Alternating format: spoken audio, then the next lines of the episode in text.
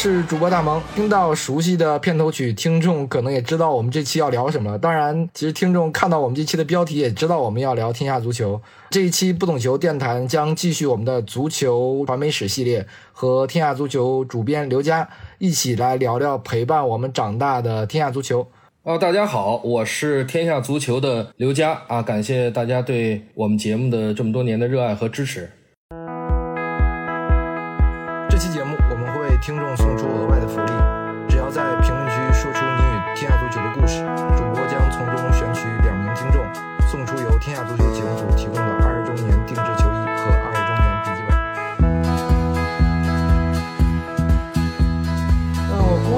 可能中国没有球迷是没有看过《天下足球》这档节目啊，《天下足球》应该是从两千年十一月吧，我印象中是正式开播。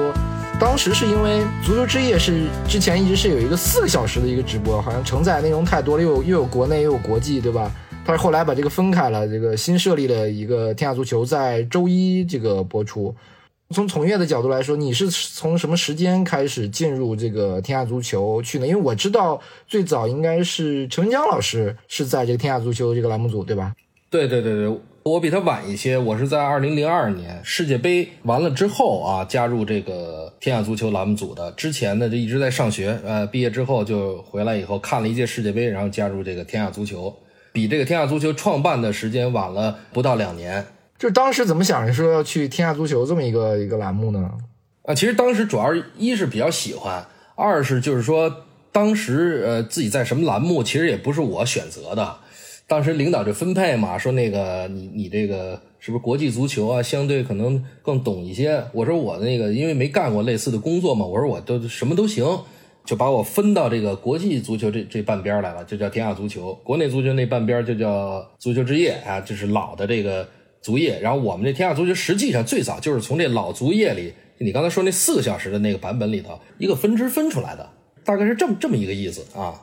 我们知道，其实天足应该是周一播出嘛。比如说周六、周日比完赛，你周一就要晚上就要直播。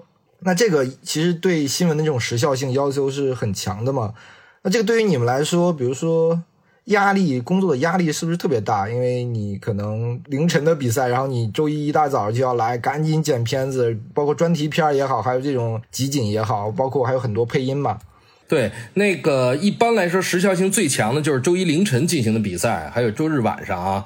但是因为这么多年了，习惯也养成了，就是说这个各位编辑的压力虽然很大，但是手都比较快，也就是说完成这种及时性的工作其实不成什么问题啊，慢慢就习惯了。但是如果有一些长的这种专题啊，这个肯定得提前经过准备，这个时间就不定了，有有几个月的，有这个几周的。有一周的，有有一两天的，反正就大概是这么一个节奏。我们先说这个资讯环节，因为我们看天下足球上来，其实基本上都是这个几大联赛这个集锦嘛。但是过去这几年，因为很多联赛央视都没有版权嘛，这样的背景下做天足，反正从我一个本身也是媒体人嘛，这个视角来说，就感觉有点呃五米下锅，因为你不像很多其他的平台，它没有没有直播，它可以做图文嘛。但我们天下足球，你就是要靠这个东西，你就是要靠版权、靠赛事的这个画面，但你没有，这个是不是过去几年 是是一个很痛苦的状态？有一段时间是，呃，其实我们那个就是完全没有的这个时间也也很短。为什么会给球迷留下这个印象呢？是因为有的时候，比如这个联赛已经开始了，然后我们的可能版权因为还没有完全到位的时候。我们就是暂时不播这个联赛，比如意甲呀、德甲这个集锦。但实际上，在这个赛季的后半段，或者或者从开始几轮之后，我们就一直就有了。那么在没有的这段时间，我们就要自制一些就是自创主题的这个节目。你比如说，当时那个二零二零年那会儿，当时我们自创了一系列节目，就像这个叫豪门恩怨，就是用一些历史的这个。豪门的一些对决的一些故事，就是说在节目当中作为一个专题呈现，我觉得球迷反正也比较喜欢他看这种历史性的专题啊。当这个做到一定程度的时候，你会发现，其实这个版权虽然说它不齐啊，这肯定咱不是说五大联赛它很难齐，但是基本上能保证至少三个联赛，有时也有加上欧冠什么的，还能在节目中呈现，就是完全五米下锅的这种局面也不是太长时间。所以说，基本上还是可以，就是通过其他的方式来弥补和承受的。那这个赛季呢，因为我看了我们周一刚播出的这个最新一期的《天下足球》啊，版权也都回来了嘛。然后哦，因为又刚刚开打，感觉我们这期放了好多的这个比赛的这个集锦啊。以前是感觉有点没米下锅嘛，现在是不是一下菜有点多了那感觉？对，这不怕多啊，这个我我还觉得五大联赛要都齐了，那那不更好吗？现在是像最近的这周，可能是目前三个联赛，那是因为意甲没开。我们现在只差西甲。呃，对对，西甲他他没办法，就是其他那四个联赛，其实至少保证都有了，包括欧冠。但是欧冠我们节目当中报道可能相对会不是最重点的，因为它的比赛时间不是周末。它可能就不是太新鲜了，对吧？所以我们一般就是四个联赛，从这个赛季开始，至少是很稳定的。呃，每周这个集锦，包括里边的一些这个专题片、一些故事，哎，我们肯定都会四大联赛至少能保证。至于差的那一个联赛，暂时是没有，但是也说不定，这都不好说。如果要都有的话，肯定我觉得是多多益善的，越丰富越好。要要不任老师你怎么叫天下足球呢？那我想问一下，就是你怎么看现在这个过去？其实这个资讯集锦对球迷来说是非常重要的，因为大家可能没有那么多的平台去看嘛。过去二，比如二十年，这个媒介这个条件发生了很大的变化嘛。那大家对这种集锦本身的这个需求，我个人啊，我我不代表完全球迷的，我个人我是对集锦本身的需求是是在降低的。我反而对其他的，比如说你们策划，无论是什么样类型的策划啊，因为有可能有有人物的策划，有其他这个，比如 top ten 啊，或者其他一些各种类型的策划，反而我我会更在意一点。我不知道你你你怎么判断这个现在这个新媒介环境下大家对集锦的这个需求呢？对集锦需求，可能很多人他没有时间看整场，那么他在呃我们这节目播出之前，可能通过各种渠道都已经看过这场比赛大概的集锦了，对吧？这是肯定的。包括一些这个 GIF 图、动图这种，对吧？他也能看到这场比赛大概过程。我们的比他们稍微好一点的是什么呢？就是我们可能首先篇幅上要比你在网上看的短视频要更全面一些。然后呢，我们的角度可能对于一场比赛解读的角度，包括我们自己的这个解说和配音的方式，可能跟那个在网上看的其他的不大一样。所以说，还是有我们一定的特点的。再加上我们可能自制一些关于人物啊或者事件的这个小专题，短小精悍的搭配在这个每周的比赛集锦里面，我觉得可能从丰富度上啊，可能比这个短视频要更丰富一点。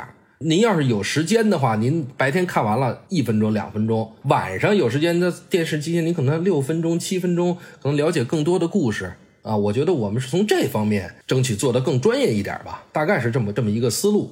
因为这一期节目，我就看到那个格策的那个他的一个小专题嘛，那个正好是把它放在，我觉得特别应景嘛。其实它是一个很顺畅的，跟第一轮的这个这个联赛契合在了一起。其实那个也有十分钟呢，将近。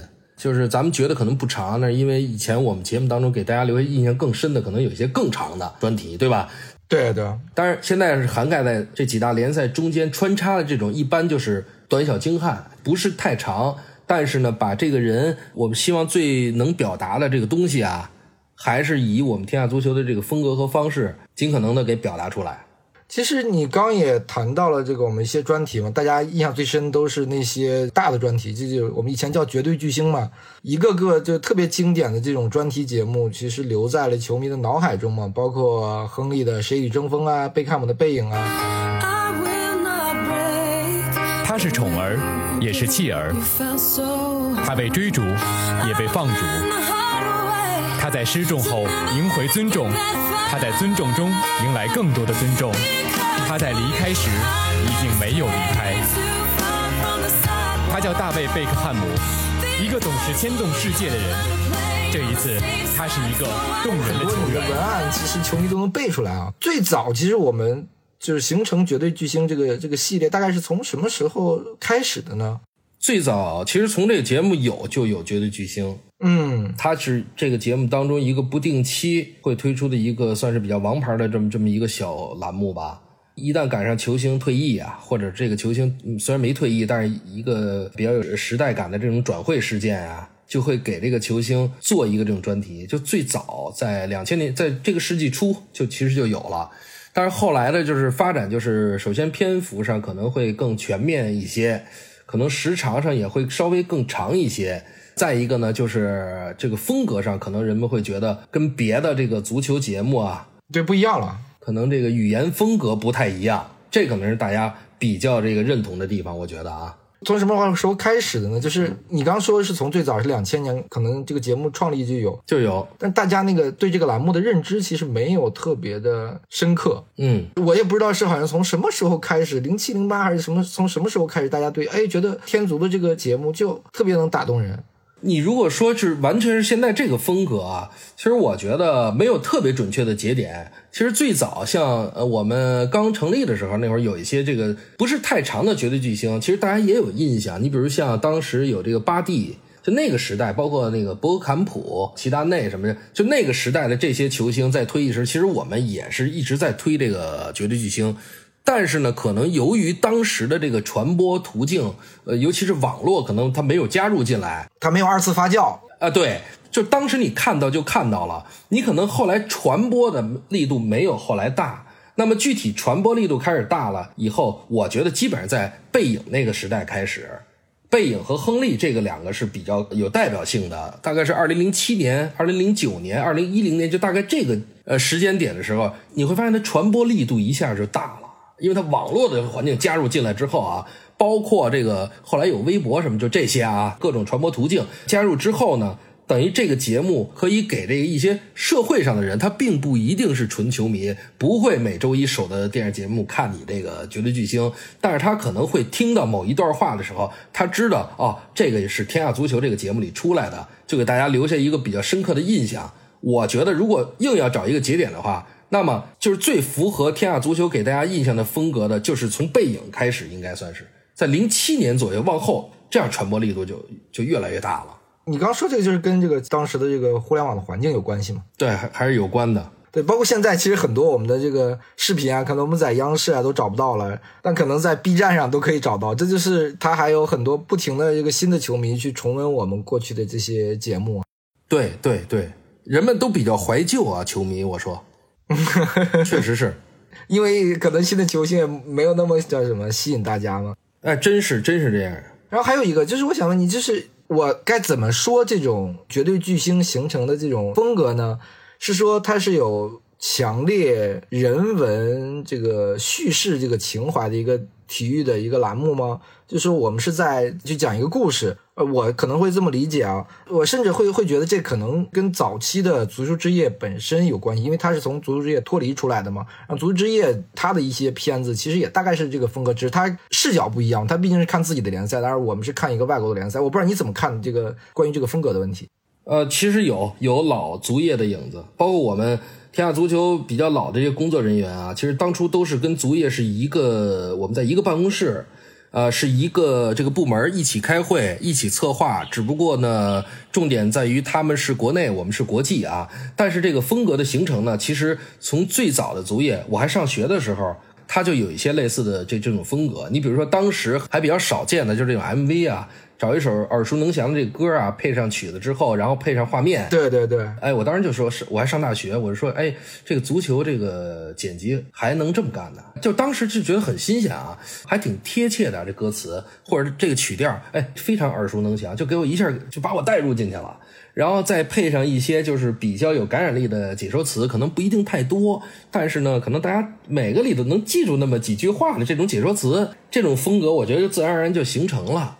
老足业是一个起点，然后分出来的天下足球可以说是沿用了一些足球之夜老的这个工作人员的这种方式啊和风格，然后在此基础上呢，像我们这些相对来的不算太早的这个两千年之后来的这些同事啊，又加入了一些自己的情怀和。自己的风格就慢慢的融合在一起，形成了后来天下足球给大家留下印象最深的这个叙事风格。因为我一直是在跑国内足球嘛，我是不是可以这么讲？我是觉得国内足球其实我们本身的是不是可讲的故事不如国际足球那么好下手？从编辑的一个视角上来说，嗯，也不是，还还还是说从影影像的素材的这个量来说，呃，其实也不完全是因为国内足球我们原来是就是自拍的东西居多嘛。然后天下足球、国际足球，你不可能是自拍的东西居多，对吧？你肯定是用这个现成的素材居多，那么就完全不一样。等于他那个可能国内足球那方面呢，可能记者角色非常重要，首先，其次才是编辑。你得先去拍摄，先去采访啊，设计一系列的环节之后，然后你再一个编辑。但是我们天下足球呢，可能前面那一步就基本上没有了。然后我们主要是这个考验这个编辑的功底，两种工作方式其实不太完全一样。不，我并不说国内足球不好看，因为我从小就是看着国内足球，甲 A 那个时代，我非常爱看，当时也非常火爆。我讲的不是不好看，我讲的是吸引力差一点。足球本身的它人物啊，或者什么它的那种那种性格的特质啊、故事性啊，它本身的那种东西可能会少一些。它也有，只是咱们挖掘的可能不是那么太够，因为国际足球，对对对，呃，对，国际足球太吸引人了。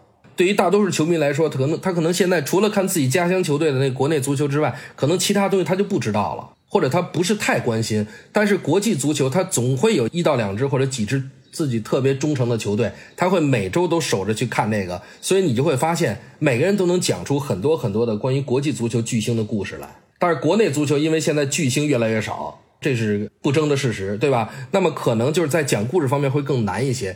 但是如果你去沉下心来，要拍摄的时间长一点，要讲的话，其实也是有可挖的。我觉得还是两种不同的工作方式吧。但是呢，它是并行的。足球之夜和天下足是两个并行的兄弟栏目，它其实并不存在孰强孰弱这个关系。我个人认为，这两个栏目真的就是兄弟栏目，一开始在一起，后来分开了。但是每到大赛的时候，这帮人又凑在一起来做一个这种足球的节目，自始至终相当于一拨人。我想问一下，你们就是一般我们所谓的这个特辑啊，或者专辑啊，它大概的制作流程是什么呢？周期有大概要多久？我们提前，比如说哪哪个球员退役了，我们会做一个选题会，是吗？嗯嗯，选题会。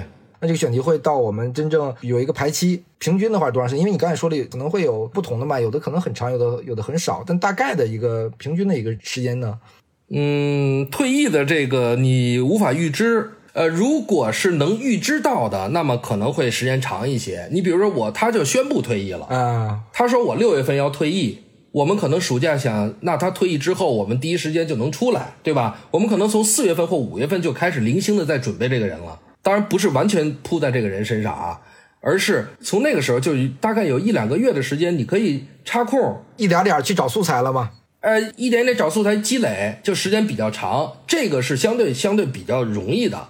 比较难的就是他突然退役，我们经历过很多次突然退役，就是我们的选题会一般开完之后是在节目播出的第二天，距离下一期节目播出其实就是不到一周的时间嘛。我们选题会开的时候，这人还没退役呢，到星期四、星期五的时候，这人突然宣宣布退役了，他可能还是一大腕儿。这种事儿我们之前发生过非常多次，他一退役我就有点措手不及，那怎么办？他星期五退役，我要星期一播，说实话真来不及。对对对，因为这这这太海量了。但是我们也干过，真就是有星期四、星期五退役的，我们下周一三天之后、四天之后他就播了。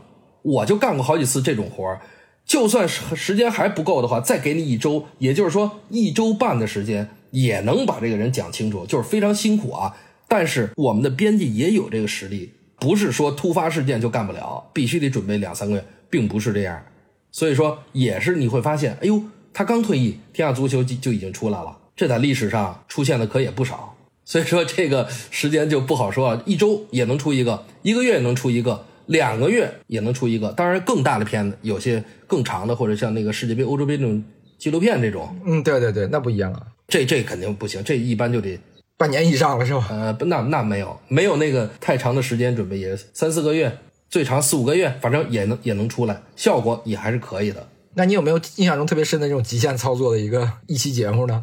啊，那太多了。那年马拉多纳那个去世多突发呀，对吧？对对，突发的，突发当天我们就出了一期特别节目。嗯，去世他早早上凌晨到咱们这传到咱这，当天晚上我们就播了。当然那个操作没有说后来几天之后天足那么复杂，但是也很长的一期节目。星期四我记得是当天晚上就播了，就隔了三天之后，周一晚上又强加工又播了一版，这就非常极限了。马拉多纳的那那些事儿，你想想他也不少呢，对吧？对对对，篇幅也也很长。这个是非常短的时间，最后那个，反正我觉得啊，当时的那个反响也反响还不错的，也不错，也不错。应该说做的非常非常非常不错那期节目。我想问一下，就是我们现在很多的特辑是是团队合作一起完成的吗？有，还是说个人我我这个人都编完了，然后只是你和这个朱小雨老师你们配音？呃，个人的居多，合作的也有，比如说像背影，我跟朱小雨合作，然后我们有一个包装，就是后期这个包装的老师康冲。然后加上陈文江老师，当然对于这个主题的策划，包括这个题目也是他起的，包括这些节目的稿子的这些风格的把控，等于算是一个小小的团队一个合作。亨利后来我们曾经有过四个人合作，每个人编亨利的一部分，因为亨利的那个退役也是特别特别的时间紧，当时是完了之后把这个四个人的东西啊，呃，有机的结合在一起，也算是一种合作。当然，更多的那就是一个人。这个人从头到尾就你一个人讲清楚，你最多是找这个包装这个，刚刚说那康老师啊，帮着把画面呀调调色，就是做一些画面的或者特技的一些处理。但是从这个片子的从头到尾不算配音啊，基本就是一个人来完成。如果是我或者朱小雨当时我们我们俩编的，那我可能就连配音加一块就就一个人就可以完成。关于风格这个，因为我们刚说到了配音嘛，其实我觉得配音。在我看来啊，可能才是一个特别显性的 天下足球的一个一个特质啊。就像这个芒果台里面，它有一个做转场的一个一个配音，我不知道你你有没有印象？如果这个人换了，我就会觉得，比如芒果台可能也不一样了，可能天足也不一样了啊。我不知道你怎么看配音这个问题。就是有时候我听你们配音，我觉得你和小雨老师我都不太分得出来啊。包括他现在他去做了解说嘛，他也会回来继续配音，对吧？对对，也会回来。这个配音是这样，就是说，呃，以前是我们俩最多，他去解说以后呢，他会时不时的会来配音，但是他不一定就能保证时间。这种情况下，我是比较多的。我比较多的基础上，那你说完全是靠一个人，肯定是这这节目可能来不及。所以说，我们现在有几个这个编辑啊，也比较懂球啊，包括我们的这个吴涵之、严伟，逐渐加入这个配音的行列。现在你会在天下足球节目当中，你会听到有一些声音啊，你可能观众会觉得，哎，这好像不是那么太熟。对对对，这是相对比较新的这个配音，但是我们也是尽量的在这风格上啊，向这个老的天足的风格相靠近吧，大概是这么一个路子。就是他们俩的配音量现在其实也不小，在两个小时的节目当中也会占一定的比例。然后我是比例相对还是比较大，然后朱小雨有时候他来，就是我们俩的声音可能很多观众也分不太清楚，反正，但是基本上还是两到三个人或者三到四个人承担这个，这一个人干这个确实量太大了，这个。嗯，可能我觉得其他的一些年轻的你们的编辑啊、配音，可能就是就是没有一个特别出彩的作品，没有一个出彩作品，大家会很容易记住他们的声音，对吧？我觉得这个可能需要时间，也需要需要时机。那需要时间，需要时间。这个声音就是你听多了啊，你包括听歌，咱们你听多了，你就老听这个人的是吧？其实另一个人唱的可能比这个还好，翻唱的，是是是是是，你就觉得别扭。我也有这个，这不是说光观众啊或者听众啊，像我自己，我有很多爱好，我听我也有这个。哎，我说怎么换人了？其实你说换的这人差吗？他一点都不差。我们的新编辑，说实话，包括现在编辑能力什么各方面能力，其实比我们这老一代的接触东西更多，人家可能有更多新的东西。说实话，比我们至少不差，可能某些地某些地方比我们还创新还好。但是可能观众接触起来确实需要一个时间，观众就觉得他这个声音啊说惯了，哪怕他感冒了带着鼻音也行。对。然后那个声音要没说惯的话，他特别棒，暂时我也觉得别扭。这确实是一个人之常情，这个只能靠时间来积累了。对，这就是一个陪伴感嘛。对对对，没错。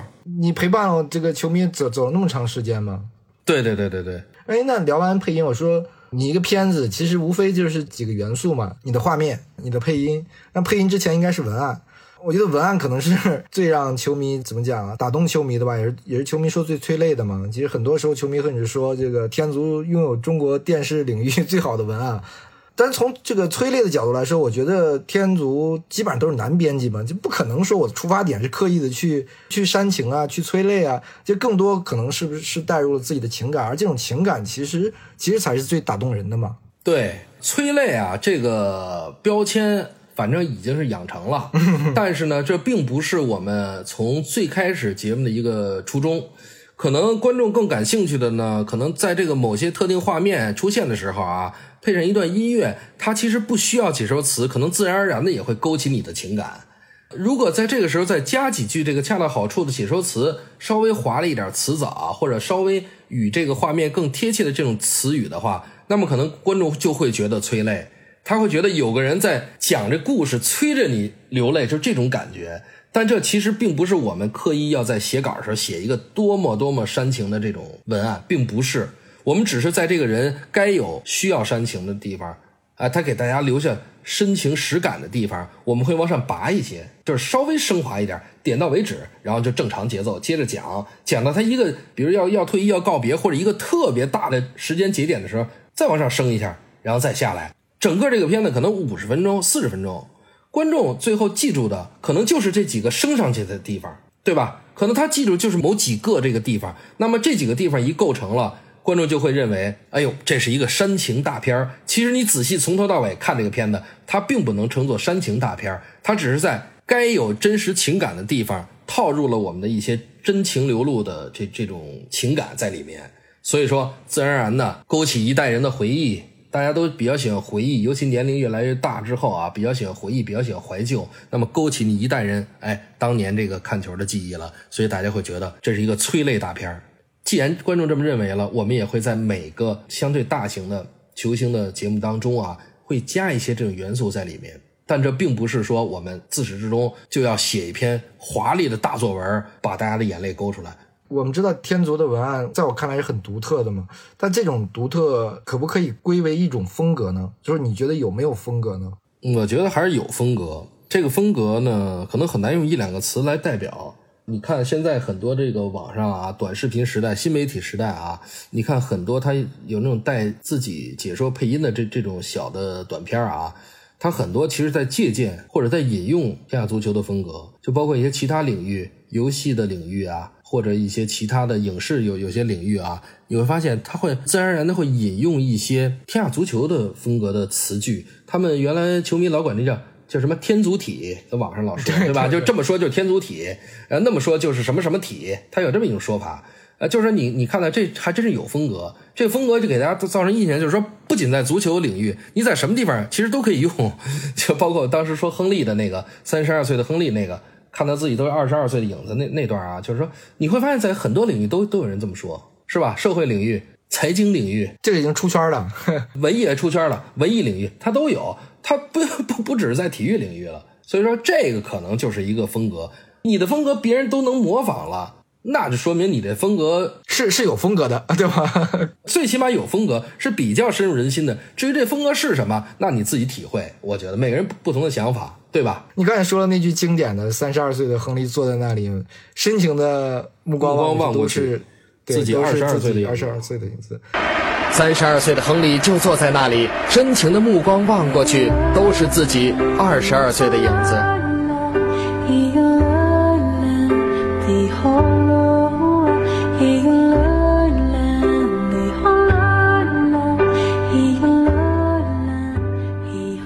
那我想问你，因为这是球迷心中天足的经典的文案，那你做过那么多片子，你最满意的一个文案是是是什么呢？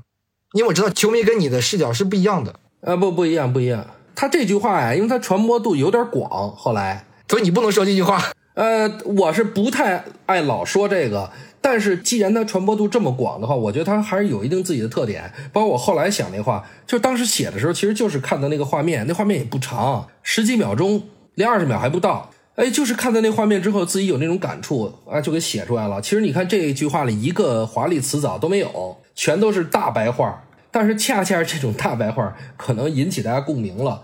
北京话说什么呀？接地气儿吧，引起大家共鸣了，所以大家喜欢这个。所以我说大家喜欢也是有他喜欢的一一定的原因的。如果让我选的话，那么首先这句话或者这个片子的整体这个部分啊，我个人还是觉得比较满意的。虽然它是天祖早期的作品。这个作品和现在的很多作品，包括包装上啊，包括音乐，包括这各方面，可能精细度不够。对对对，可能不如现在的作品这么精美。但是它一定有它流传下来的原因，那么就是在于它打动人心了。所以说，我自己个人来说。单说亨利的这个选题，我也是很认真的在准备亨利的一些东西，并不是说亨利这个退役了之后，我就这一句话，那个把大家吸引了，其他都是那个白开水，并不是。其实，在整个的那期节目当中，亨利的职业生涯的这故事，我可没少讲。包括我们节目当中还有其他的策划都没没有少讲，只是给大家留下印象最深的是可能那十几秒钟。所以说，对于我来说，就这十几秒钟，你让我作为一个很满意的作品，我认为也够了。他能到现在还被大家经常提起来，我认为也够了。但后来还有很多类似的球星专题，我们做的都不错。包括新的编辑，你像严伟、什么吴晗之、段然一系列新的编辑，他们编的这个其实都不错。呃，只是可能在后来呢，呃，我不知道为什么啊，某几句话的流传度没有当年那个广，给大家留下印象没有那么深。如果用音乐来说，这叫遗珠之作。有些东西其实其实非常好，非常好。但是我一说，大家也知道哦，这这句话我听过，它是哪个片子来着？稍微有点含糊，但是它很熟。对吧？这些遗珠之作有很多很多非常好的作品，其实。哎，那你还是说，你除了这个有没有自己觉得特别好的？呃，原来我们做过一个《男人四十》，我们一个资深的一个女编导吕楠，吕楠老师做的《男人四十》，他就是讲的是啊，一九七六年出生的那一代球员，在二零一六年的时候，黄金一代嘛？黄金一代，哎，四十岁，啊，做了《男人四十》，他那个词当时我配的音，我当时配的时候，我都觉得这词写得好。嗯，他比如说，就类似于什么。云淡风轻啊，就这给人一种这种感觉的。你那个整句，我现在背我肯定背不下来啊。但是他给人一种就是让人一种有一种四十嘛，这个不惑之年，这男人大概是什么样？就他那种风格呀，包括他那种社会经历和体验啊，我觉得完全可以打动这个很多很多的同龄人。因为我本人就几乎是和七六一代同龄人，所以我就特别有代入感。当时我配那个词的时候，我觉得真有一种云淡风轻的感觉。他并没有真正的去煽情，但是给大家留下的印象就是，在这个时间节点，我这么说就是对的。我个人认为，《男人四十》是一个非常好的片子。除了这个片子之外，之前我们做的有一些，比如说每届世界杯、欧洲杯回来做的这个专题呀。像这个刚刚播出的这个团队制胜，这是去年欧洲杯的这个纪录片。纪录片包括之前二零一八年、二零一六年这一系列，再往前这一系列的，我觉得都是大作，这都是值得在电影院买张票去看的。当然我们没包场啊，如果包场的话，这真是值得当个电影去看的。是的，是的，均为大作。但是这些所有这些大作，我觉得都非常成功。它之所以知名度没有亨利和贝克汉姆那么高。那就是因为那两个片子是天族早期的奠定风格基础的，可能给大家留下的印象就太深了，抹不去了。你听歌老愿意听三十年前的老歌，新歌不比它差，甚至超越它的时候，你可能还愿意多听这些老的。这就是这个一个惯性思维，但并不代表我们现在新的节目就不好。我只能说，现在新的编辑和新的这个技术水平，其实要远胜于当年我们编片那个时代了。这个其实是你刚说音乐啊，我觉得。音乐也是，就是我们天族的这个片子，音乐是一个非常重要的一个一个组成的部分嘛。天族是不是配乐有一个专门的人负责呢？有有没有选歌流程呢？还是说你们每个编辑在自己自己挑选？自己挑选也会有人推荐啊。这个推荐其实也不是说专人，就是我们那个包装那个康中啊，他是对欧美的电影和音乐非常了解。那么做一些宣传片的时候呢，他可能会有他自己的这个思路，他有时候也会有一些思路推荐给大家啊。当然。但是，就是纯编辑个人专题或者编辑一些大专题的这个编辑啊，他都是自己根据自己的喜好挑一些比较适应、比较适合这个人物背景的一些音乐。有的呢，可能用一两句歌词或者没有歌词可以打动人，基本上都有比较鲜明的个人的特点在里面，是自己的对音乐的理解。这个我觉得更多一些。这个其实对你一个编辑的本身的个人的修养素养，其实要求很高啊，就是因为不可能要求每一个人就很懂音乐嘛。啊，对，那你说我觉得不用太懂，听得多就行。我觉得是，就是说你说懂谈不上，但是我就是一个爱好者。就我个人来说吧，我就比较爱听有词儿的歌，没词儿的音乐，我都比较爱听，呃，各种风格。我我也都比较爱听，这听着听着吧，我就觉得哦，那放到这个人身上讲故事，大概他得是什么旋律啊？我大概就哎有一个思路，沿这个思路再回想一下自己当时听的这些歌啊，这首歌好像挺适合我试试，我一搭还行，还可以。有的歌他可能他那词都特贴切，那就更更难得了，对吧？就基本上每个人都是这个这么一个找音乐的方式，他也不是说我刻意开始我就想起必须用这歌，那倒也不是。但是给观众留下印象就是，当我用了这歌在节目里的，那么以后你再播这个人的画面篇幅长的，你还得用这个，你用别的我别扭，是不是？你有那种感觉？对对对，你看亨利那段，我找当时找的是个大家都听不懂的一个北欧的音乐。你说现在再再说起亨利来，你必须还得是这段。你说我用一段更贴切咱们的，观众都不接受。贝克汉姆也是，Because of You 那歌一响起来，他就必须得是那歌。你如果给贝克汉姆换一个歌的话，不行了，这已经不接受了，就是惯性思维嘛，风格已经养成了，这就是。就像我，我现在想起，比如就是无论是贝克汉姆那个还是亨利那个，我就。一下我就会想到一个画面加一首歌加一个对加加一个文案一个配音，它是一体的啊！对对对对，比如说亨利那个，就他那个就一眼望去就看他那个眼神，我就我只能想到那个画面。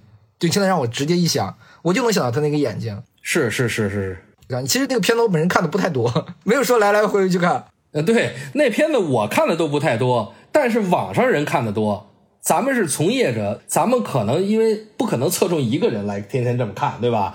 对对，但是网上那些他真喜欢，他就真看一遍一遍看。你看那个几大这个网站上啊，就是咱们常看的这这些短视频的网站，就关于那个的，包括贝克汉姆，就这几个的老的，他都传播了几百几千万次，可能加起来都有，我觉得。而且不不同的变种，对吧？不同的剪辑，但是他用的那音乐跟你那原声还都是你那个，就大家已经改不改不掉这个了。就是我宁可老听这个，老看这个，我也不腻。我可能对新的事物接受反而需要一定时间。我听说你是还收收藏了很多这个这 CD 嘛，唱片嘛？呃，也有，就现在还还买实体唱片的人，反正我觉得挺少的。嗯，实体就 CD 啊，我还是有，我们家有，视线所及之处大概有一千，肯定是不止。那那非常多。我还有很多磁带呢，你想想，还留着 磁带，我那磁带还都能听。我还专门买了磁带机听，这就是原来咱那 Workman 那个啊，随身听听那个随身听随身听放磁带的机器，我还买了那个，我没事还听。我磁带现在还有五六百大概，然后 CD 加上磁带，估计反正肯定是四位数，也没准能到五位数。但是这个我就没没没统计，没少花钱在这上面。哎，那那你听听歌的风格都是什么呀？自己听的比较多的呢？我听的比较多的还是老歌，因为我这人本身就比较怀旧，年龄所致啊。四十多岁的，在这三十多岁的时候，就发现自己最爱听的其实并不是最接近自己的歌曲，自己最爱听的是几十年前的歌曲。你看我现在没事还老听邓丽君的歌呢，你说那歌都听了多少年了，是吧？我没事还老还老还老会听这个呢。我觉得他的一些旋律，他依然打动我，潜移默化听得多了，听得多了之后，这种风格在你脑海里啊，就是挥之不去了。啊，所以我就是有时候喜欢夹带点私货，万一节目中哪期需要一个类似这种的，我可能就翻一翻，没准就找着一个比较贴切的来。那天族其实有很多音乐，在我眼里其实没那么前沿嘛。年轻人来了以后，会不会多用一些前沿点音乐，比如电子乐啊，有很多其实都非常好。但电子乐更多的用在那个进球集锦上会居多啊，因为电子乐你要用的天族风格有有一点情感那种基础的风格上啊。它稍微有点格格不入，有点违和啊！对对对，用咱们的话就违和。它稍微有一点，它太快了，它太震了，当当，它稍微有点这个。但是你你当它把把它用在一个进球、远射这种集锦里头，它非常合适。所以说也不是不用，只是相对是非常少而已。那说完这个，你看我们其实讲了这个画面、配音、文案和音乐，其实。天下足球的这个绝对巨星这个栏目，其实，在天足现在应该不是一个很高频产出的一个一个节目嘛？但你好像就这个东西对大家这个记忆才最深刻。对，现在确实不是那么高产了，这个还得看时机。之所以印象深刻，是因为我们在这个绝对巨星的选择上，其实我们自己是有有一定的基础的，就是比如说像这个。呃，什么级别的巨星才能达到这个级别，才能值得我们去推一期呃专辑？基本上都是这种特别特别耳熟能详的、特别特别有故事、有有传奇的这种球星。这些球星本身就自带一些光环，他会吸引大量的球迷。所以说，大家其实对他很期盼，不是期盼他退役，而是期盼他真正退役的时候，天下足球能让他真正退役，就是我们。经常球迷说的，呃，天下足球专题片一播完，啊，这个谁谁谁是算是真正退役了。我们其实也是这么想的。那些年，其实我们追的这个球星很多啊，特别是我，其实我们基本上算同龄人嘛。就我们这代人，其实和这些球员本身有很多的共鸣或者说共性嘛。就像你你说你写亨利一样，那是因为你本身在他身上也找到了自己的一些一些共鸣嘛。对。那未来呢？其实我觉得可能，比如说除了梅西、C 罗、伊布这样的球员退役，可能在。我眼里就是做出来的片子一定非常优秀啊，一定非常好看。嗯嗯，对。但之后球员是不是很难做成这样的专题了呢？我是有一个，我不知道叫担心啊，还是一个一个什么？我觉得他们没有很强的个人的特质，就算他可能很成功，比如姆巴佩真正哪一天退役的时候，你觉得他能做出一个很好看的片子吗？我很怀疑啊。呃，姆巴佩退役的时候，我估计我都退役了，所以那就不归我管了，应该按他那个年龄。但是你说的这个确实很有道理，就是你现在球员可能对咱们这个年龄或者三十多岁的一些球迷来说，他可能共鸣性会少一些，对吧？这没办法。你甚至包括梅西，其实我的共鸣都没有那么强，因为我并不是看着梅西踢球长大的，我只有看着他踢球长大的，或者经历过学生时代，我才对他历历在目。这个我相信每个人都是这样，因为只有学生时代，你有最多的精力，你有最多的激情去看每一场比赛。现在工作之后，你想看一个整场的世界杯、欧洲杯，其实都很难了。那么这共鸣性在减弱。那么对于这一代球星怎么处理？一方面咱是有新的编辑，可能你是七几年出生的，他九几年出生，他的共鸣在于后边那些球，他就接班上来了。真让姆巴佩退役，那交给一个九零后的人来编，跟我这七零后的编辑思路，那肯定就完全不一样了。人家他就会有他的共鸣，没准他就对姆巴佩，甚至博格巴，就他们这个时代的球员，什么什么，反正现在这哈兰德，就这这些球员，他会有他的共鸣，并不是说我七十年代共鸣不深了，可能九十年代球迷印象也不深，我觉得也也不完全是吧，一代一代传承吧，也算是。我我是在讲，比如除了这种共鸣，它的故事性是不是本身也差？其实也不差，硬找都能找。因为我是个人是觉得啊，这个可能其实是我关注度的问题。你的关注度不在那儿了吗？不像以以前看球员，你还看很多他的故事啊，什么什么的。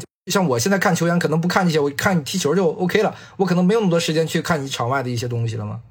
呃，对对对，呃，其实不止你，我也这样。就当你从事这个工作时间长了之后，你可能真正看一场比赛的激情已经失去了，这是实话。对吧？到大赛了，去现场有人看，看着看着就困了，因为你见的太多了。你可能你那一一时代的球员全都退役了，你在想现在这些球员踢的不如他们精彩，你看着看就会困了。这是我的真实感受。我在世界杯赛场上都曾经累的在这个看台上睡着了，真是睡着了。最后怎么醒的？是被马克西罗德里格斯一脚世界波世界杯阿根廷对墨西哥把我震醒的，一点都不夸张。我老给人说这个故事。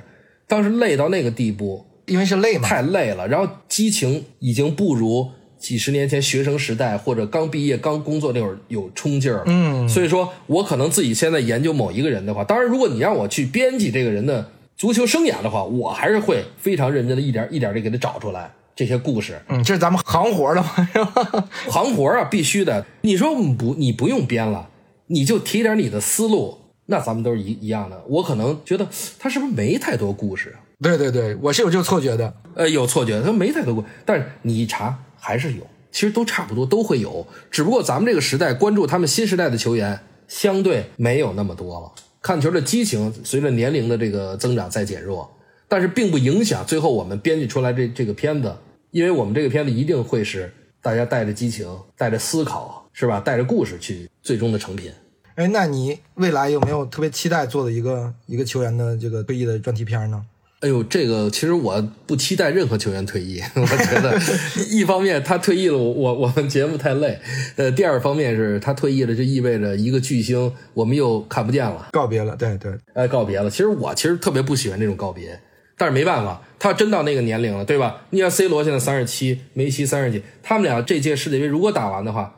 那你真的不好说，嗯，是的，对吧？他这可能又一个时代就结束了，一个新的时代又开启了，就是这东西他没法预知。你要说我特别期待谁，我就说我真不希望任何人退役，我希望这些人一直踢。那你想做哪个呢？我当然也希望他们一直踢，我希望梅西一直一直在场上，对吧？想做哪个？这最后真要退役了，我们就是自己分配呗，就分到谁是谁，我们都会很认真的去做的，哪怕我对他不熟悉。你刚才说你们这个天足有一个标准吗？就是哪个球员退役，我一定会做的吗？有有有有，对，有些球员呢，他退役你们可能不会做。那我们不说值得做的，那比如说呢，你 C 罗、梅西那肯定要做嘛，对吧？伊布可能也要做。那比如说哪个球员在我们眼里可能，哎，这个是不是应该做一个？但你们正好卡在线下的那那个球员，你我想知道你那个线在哪儿？那线主要是一是因为有有一个时间线，就是说。呃，有的人是该做，但是为什么没做呢？是因为他退役的时候正好赶上世界杯或者欧洲杯。嗯，我们在做这个世界杯、欧洲杯的特别节目，那肯定是没有时间没有档期了，没有档期，这是一种类型。再一种类型就是什么呢？这个人虽然说有一定的球迷基础，但是他的级别啊，就是在普遍中国球迷的心中，他可能达不到这种绝对巨星这种。其实我觉得这线基本在哪儿啊？我举个例子啊，范佩西、斯内德，就荷兰那几个人，就这个级别的，再往上的是百分之百是绝对巨星。这些人几乎就是这个线，他们我们都做了，他就是这线。我觉得这反正我个人这就是这条线。你看那年荷兰那几个一块儿退了罗本，我当时做的罗本，我们同同事做的范佩西，还一同事吴晗之还是谁做的斯内德，就是他们是一条线。这条线稍微偏下点的球员，就是成就上可能呢就不会有那种特别大的专题了，但是呢也会在节目中涉及，可能你会觉得可能稍微短一点。你包括原来像弗兰啊，就这些人退役的时候，我们其实都做过，只不过没有形成那种大专题。超长的这种大专题，没有冠以绝对巨星的这个大专题，一是因为这个，我跟你说就是档期问题，这是一方面；另一个就是可能我们认为他的受众群可能还没有达到刚才我跟你说那个级别以上的，所以说就把他的那个专题也很认真操作，但是时长上稍微短一些，但是一定会都有呈现的。哎，那能不能透露出最近啊有没有这种大的专题会会出来呢？呃，这大专题有时候你得看这个时事，你看年年底谁退役，或者谁宣布下赛季末不踢了，或者这个好多是随机的，呃，现在很难预知。唯一可以预知的就是什么呢？这不世界杯嘛？世界杯之前我们可能会推出一些世界杯的这些逐渐预热的节目吧，就大概对于世界杯的这个故事的讲述，世界杯人物的这种把握，可能会推出一些这种短小精悍一点的小专题，这是可以预知的。因为世界杯还有三个月的时间吧，就算是。那么在这个期间，肯定是有一些世界杯的内容要逐渐的加进来了，这已经都确定了。哎，那回顾所有做的个专题，因为我刚问的是文案，你最印象深刻的，那你有没有特别喜欢的一个专题呢？因为我之前跟那个朱小雨老师聊，他说他最喜欢的一个是这个跟球迷的反应不一样，他最喜欢的是他那个一百单八将。嗯，他是这么说的。对你跟球迷是观感不一样嘛？球迷觉得，嗯，那个片儿好像没有特别深刻的样，但他会印象特别深，觉得这个片子投入了很多，又做的非常出色。那你有没有说类似于这种感受呢？也有，就是遗珠之作嘛，所谓的。嗯，你像我原来做过一些那个，我曾经做过一个门将的专题，掌门人，在球迷当中反响，其实当时还不错，但是后来渐渐就被遗忘了嘛，是因为它淹没在其他一些巨星的光环之下了。那我觉得做的也不错。然后包括我原来做过这个很很多 top ten 什么的这种特特别多，呃，我觉得也是渐渐的可能随着时代的这个推进吧，渐渐被遗忘了。但是当你拿出来再看的时候，你会觉得，哎，当年这个片子做的挺有意思的，它里边涵盖了很多平常在足球场上不易被挖掘的事件，我都给挖掘了，我就会觉得还挺有意思的。这是编辑视角跟球迷视角嘛，是其实是差别很大的。那你刚才也提到 top ten 嘛？过去天足这个是个常规节目，我有一度啊看天下足球，我前面那是不看的，嗯，最后看 top ten，我就要等到那个九点以后，大概是这个时间点，嗯，这个九点以后我看那个 top ten，因为我觉得有意思，你知道吗？就是其他的会觉得这个很常规嘛，那个比赛集锦啊或者新闻啊，我们那个足球制造嘛是吧，都很常规。对对对，但这个其实很考验编辑自己的脑洞嘛。对对对，没错，因为你越前期越好做。前期的选题什么都都很好找，但你越到后面是不是越难找？那肯定的，因为你会发现都做过了。对啊，就大家能想到都做，你只能想那大家想不到了。问题现在还有什么球迷想不到的？球迷都能想到。我们也曾经征集过，原来，但是说征集上他那球迷提出那，你会发现大部分也做过。就这就需要脑洞大开了，就是有点类似跟以前的，就算不完全相似，也有点类似，对吧？呃，对，类似。这个确实确实很难。就是说你现在要想每期推一个 top ten，那根本不可能。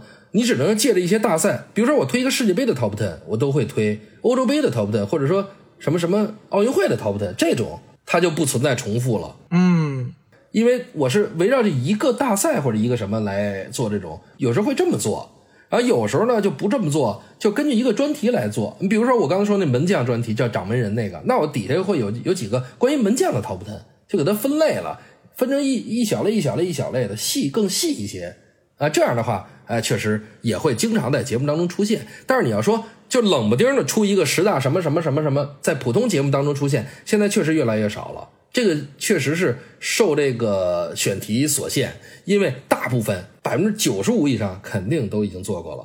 哎，那天族这个 Top Ten 是不是都是新人在做啊？就是你刚进到这个部门，然后你就先先去做 Top Ten 去吧？也不完全是，但是我那个新人的时候，确实当时做了一些 Top Ten，Top Ten 挺锻炼人的，他需要一个长期的一个积累，查资料，熟悉画面素材，再加上最后剪辑，他确实需要一个，他挺锻炼人的。我最早确实做了很多 Top Ten，我包括我工作都十多年之后，我还会冷不丁的做一些 Top Ten。呃，我当我发现，哎，这个还行，咱咱是不是试试？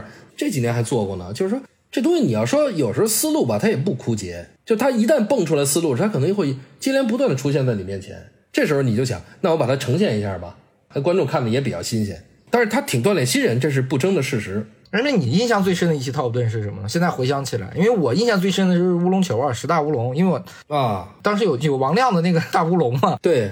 大乌龙，因为很少有中国足球的片段可以进到天足里面，那期我我就印象比较深刻嘛。嗯，对，我不知道你有没有特别印象深刻 Top Ten？我深刻，我做过的啊，你看我原来做过那个十大经典球衣，嗯，和十大丑陋球衣，这两个就是对立的，都是我做的。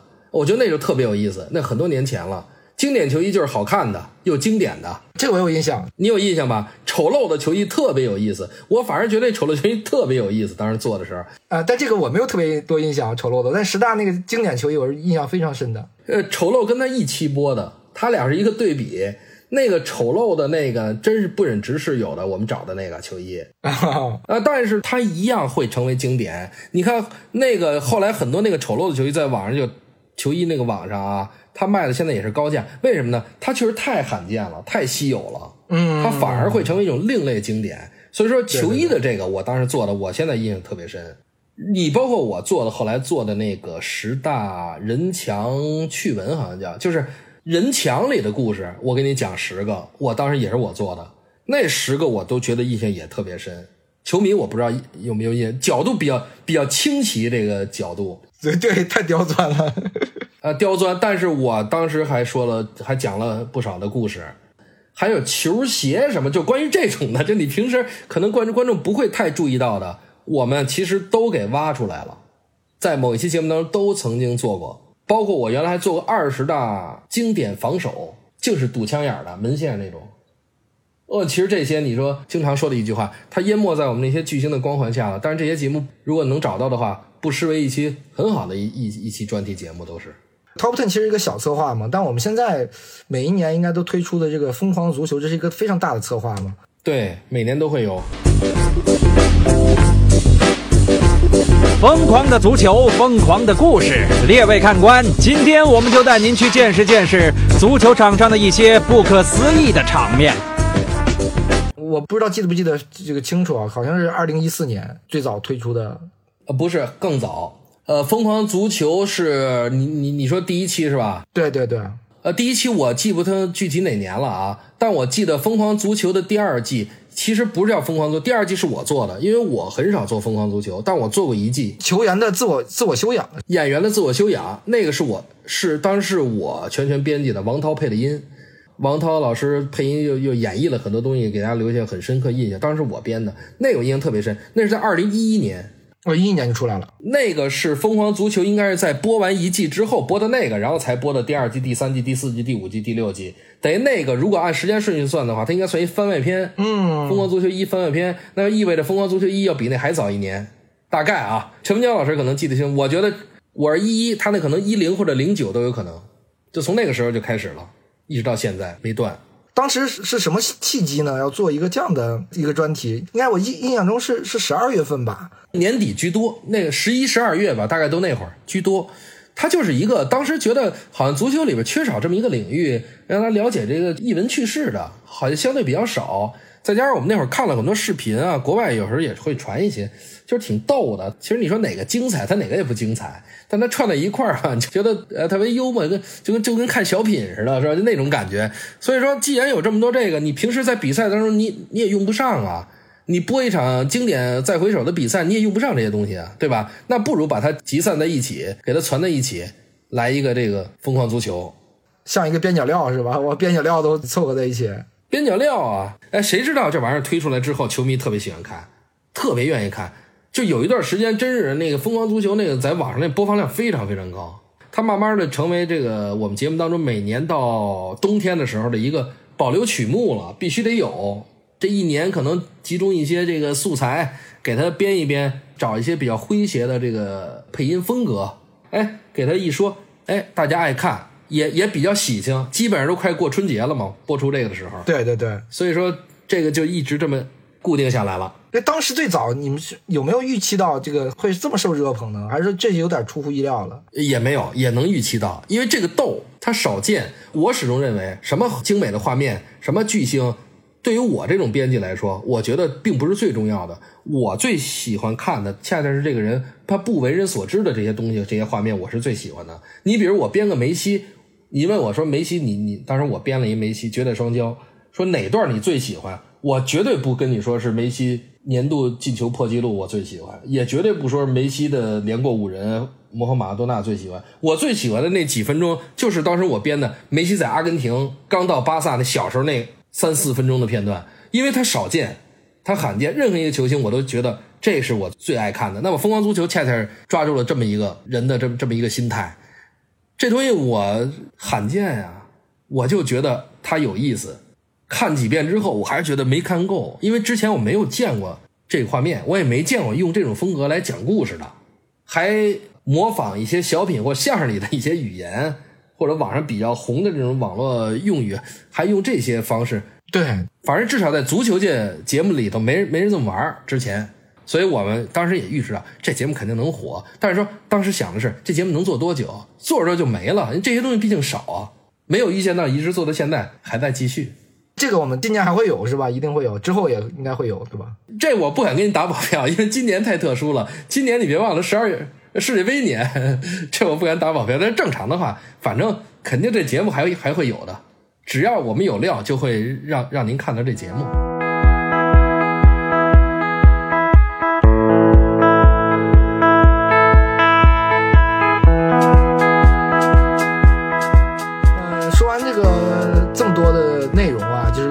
刚才逐步的说嘛，就是我们的集锦啊，我们的这个策划啊，我们的绝对巨星啊。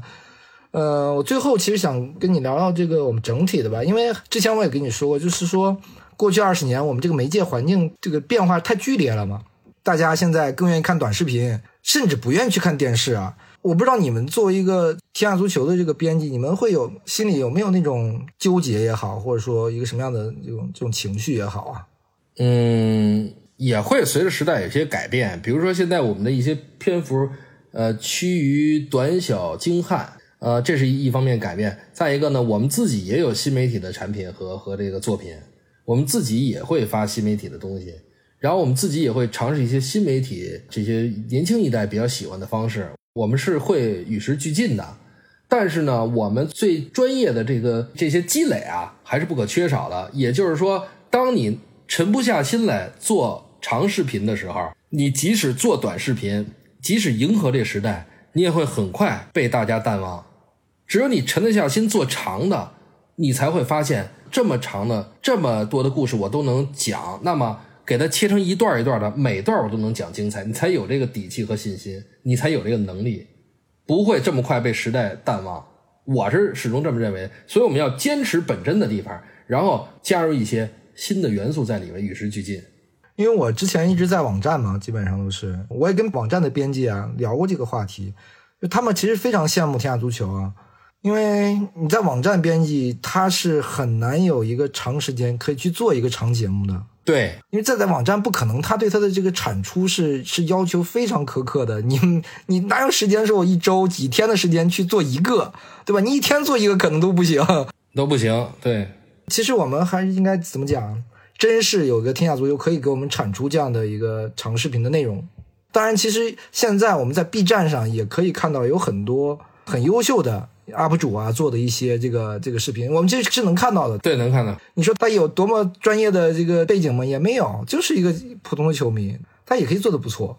是他做的好，我们也会从中吸取汲取一些营养嘛，算是我们我们有学习人家的地方，对吧？但是我相信他在做这个呃他的视频之前，肯定也看了不少我们之前的节目，他也会借鉴很多我们这个东西。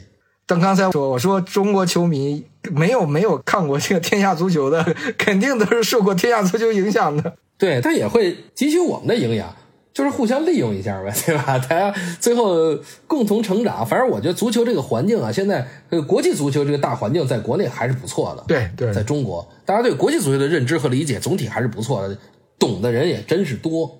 你不能拿这个蒙人，你必须得拿这做出真实的东西来摆在面前。一看这视频，你真是在认真的在做了。对对对，那么不管你长的短的，不管你新媒体还是什么时代，只要有时间，我就可以看一看，我随时拿出来可以看一看珍藏。这其实并不影响这两方面同时这个飞速成长。因为我过去其实也看到很多这个天下足球做了很多的改变啊，因为我们之前二十周年的时候做了大型的这个新媒体直播嘛。包括你和陈文江老师，还有朱小雨老师都去做了直播，对吧？对。但我其实更印象深刻的是，你当时推出了一个一个 H 五。对。二十周年的时候，你们评了一个二十周年的最佳阵容，但也让球迷去评这个自己心目中二十年的这个最佳阵容。就是哎，我当时一个感觉是，哎，我说天下足球，说这个东西不是很多其实新媒体这些领域的这些平台应该去做的吗？而他没有做，而是让一个我们看起来很传统媒体的天下足球做了这样一个刷屏的一个事儿。对，确实确实是做了做了，当当时还不错。当时我们也是做那个央视频直播嘛。顺带就把这做了，然后那个直播期间跟我们互动的球迷还挺多的，老说：“哎，你们这选的有问题，你们这门将为什么选他不是他？”我就愿意听观众说这个，你知道吗？包括普通的球迷，他就愿意说这个，我就喜欢听他说。他一说这个，就说明你这个产品，你只要引起争议，甚至吵起来了，你这绝对是一个成功的一个足球产品，现象级的产品了，我都觉得现象级。事实就是如此啊，每个人都说说不服对方啊。对吧？我就选他，你为什么选他？那我给你讲多少故事，你可能也不觉得我选的对。对对对。但恰恰这种争议，他能把每个人的思想，我在朋友圈里一发，或者微博上反正哪哪一转发，大家一看，哦，原来这个人他喜欢他啊，他是这个时代，他是这个风格的球迷，他会对你本身的这个风格也有一定的了解，大家都会感到很有意思，能聊起来啊，能吵起来，甚至我还挺喜欢那个当时那个感觉的。最后一个问题吧。未来我们可以期待一个什么样的天下足球呢？我们当然知道会变嘛，不变肯定是不对的。你现在的跟十年前的天下足球已经有很大的变化了，对吧？对，有很大变化了。但我们未来应该能期待一个什么样的天下足球呢？就是在这个永远不忘本、不忘历史的一些基础上，我们永远也不停止这个创新的脚步。一旦这个社会上有什么新的科技啊，或者新的这个技术啊，能够运用在我们节目当中呢，我们一定都会尝试。你会发现，现在在我们节目当中有很多这种战术分析的镜头，以前基本上没有。前几年有很多技战术分析的镜头，这跟国外的也比较相似啊。但是国内也有很多节目都采用这个，这方面的比重也加强了。包括我们会有一些技战术的环节，可能更多的请一些指导或者什么的来给大家讲一讲、普及一下。这些其实都是我们比较新的尝试。包括在世界杯期间，我们推出的一系列这个关于世界杯的节目。其实你会发现，每次它的给人感觉，每次都更高科技了一点儿这就是我们学习创新的部分。但是在这基础上，我觉得对于我们来说，最重要的二十年前开创这节目当时的初心。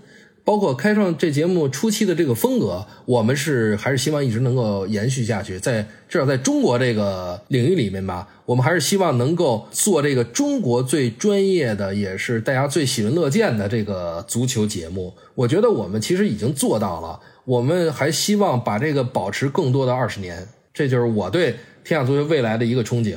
我个人是觉得，因为我们之前做了足球周刊嘛，也是陪伴我们长大的一个 一个一个足球的杂志嘛。足球杂志都已经消亡了嘛，只剩下足球周刊了。那我觉得电视节目也是，其实我们应就是应该，对于球迷来说，我们应该好好珍惜吧，有这么一个节目 还可以看，因为这个时代发展太快了，对吧？很多这个过去有很好的节目也好，或者报纸也好，都有很多都没有了嘛。那我们这一期感谢刘佳做客我们的节目，那我们。结束这期的节目，我们下期节目见。